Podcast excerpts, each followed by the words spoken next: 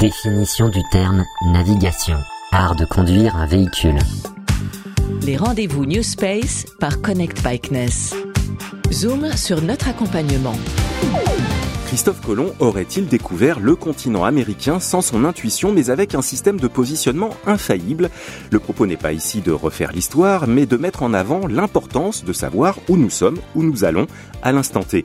La géolocalisation par satellite a depuis, bien sûr, révolutionné nos sociétés et nos économies.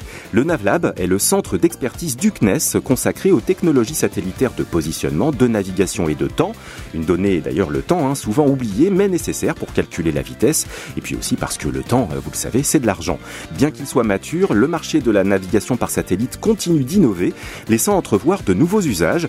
Autant de raisons qui font naturellement du NavLab une pièce essentielle du dispositif d'expertise technique de Connect Bikeness. Les rendez-vous New Space par Connect Bikeness. Cédric Rouche, vous êtes responsable technique du NavLab.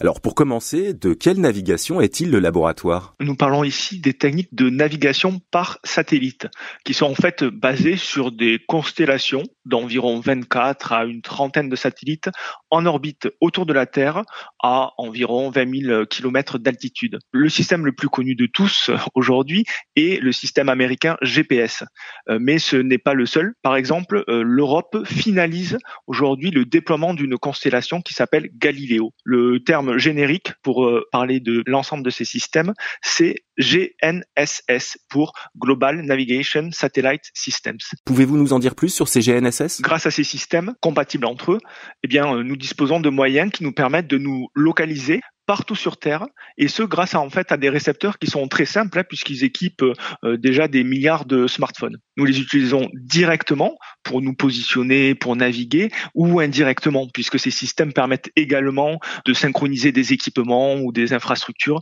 Donc c'est réellement un usage très répandu d'une technologie spatiale. Le système GPS que j'évoquais tout à l'heure est opérationnel depuis maintenant 1995, euh, donc de nombreuses années, mais ces systèmes continuent d'évoluer et d'offrir des performances eh bien toujours meilleures et de nouveaux services aussi qui permettent de nouveaux usages. Justement, ces demandes, elles émanent de quel type de structure? La plupart des structures qui nous contactent avec des demandes sont des startups du New Space ou au-delà de l'écosystème spatial et qui ont des problématiques, des besoins de positionner des objets ou d'avoir d'avoir la datation ou la vitesse d'un objet. Euh, les trois services rendus par ces systèmes GNSS, nous sommes bien entendu ouverts aux échanges avec toute entité qui exprimerait un besoin et qui pourrait bénéficier de l'utilisation de technologies spatiales en particulier pour euh, celle qui nous concerne aujourd'hui, la navigation par satellite. Pour qu'on se rende bien compte de vos activités, avez-vous des exemples concrets à nous donner, euh, peut-être même des projets euh, qui vous-même vous ont étonné J'ai par exemple eu l'occasion d'échanger avec la start-up comme si, dont l'enjeu est la localisation des plongeurs sous l'eau y compris dans des environnements avec une visibilité très réduite. Ici, par exemple, la localisation, bien sûr, ne fonctionne pas sous l'eau pour ce qui est de la navigation basée sur les signaux de navigation par satellite, mais euh, le système astucieux développé par cette société, par exemple, s'appuie sur une balise qui flotte à la surface et qui, elle, réceptionne les signaux GNSS provenant euh, des satellites et euh, qui permet ainsi de se localiser soi-même, cette balise-là, et aussi le, le plongeur qui n'est pas loin. Je peux également mentionner euh, la société TIDAV euh, dans le secteur des drones. Ce qu'on retient, c'est que la, géolocalisation, euh, c'est une technologie transverse qui est assez addictive en fait quand on commence à l'utiliser.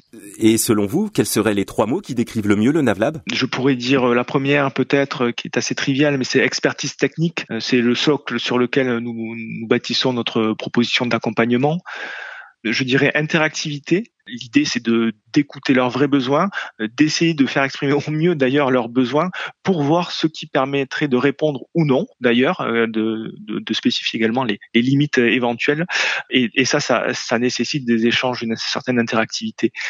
Et un troisième mot, je dirais transformation parce que hum, l'utilisation des technologies spatiales et en particulier la navigation par satellite, je pense, est réellement de nature à faire évoluer euh, nos usages dans de nombreux cadres, que ce soit celui de la mobilité, dans le domaine de la santé, dans l'évolution vers la ville intelligente.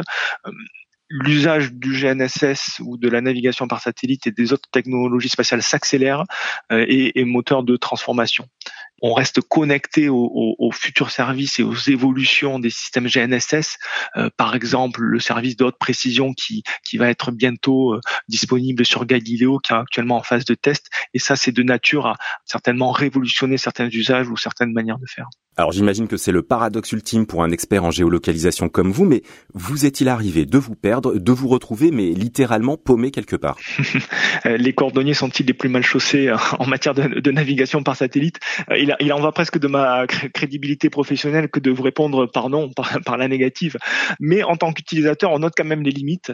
Euh, J'ai pas plus tard que hier mis un certain temps à retrouver ma voiture dans, dans un parking, et hélas, comme vous le savez, les signaux GNSS ne pénètrent pas bien en intérieur. Donc on voit encore tous les axes d'amélioration possibles pour l'avenir. Je vois que vous retombez sur vos pattes mieux qu'un chat, mais plus sérieusement, euh, la géolocalisation en lieu clos est un verrou qui est sur le point de sauter, hein, vous le confirmez? De nombreuses techniques se développent pour avoir un positionnement et des transitions partout.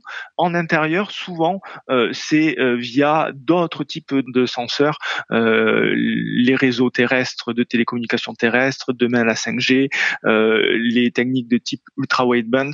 Donc l'idée, c'est de combiner ces différentes technologies pour offrir un positionnement réellement partout, parce que le positionnement, la géocalisation est addictive et c'est un besoin dans, dans tous les milieux. Et ce dernier exemple illustre à la perfection le savoir-faire du CNES pour connecter le spatial au non spatial, notamment grâce au NavLab, dont vous êtes Cédric Rouche, le responsable technique. Merci à vous. Merci à vous. Et merci à vous, auditrices, auditeurs de cet épisode particulièrement bien géolocalisé. N'oubliez pas de vous abonner au rendez-vous du New Space par Connect Bikeness. Nos podcasts paraissent tous les jeudis sur Spotify, Apple Podcast et toutes les plateformes dédiées au podcasting, mais aussi sur les réseaux sociaux du guichet unique du New Space français. Les rendez-vous New Space par Connect Bikeness.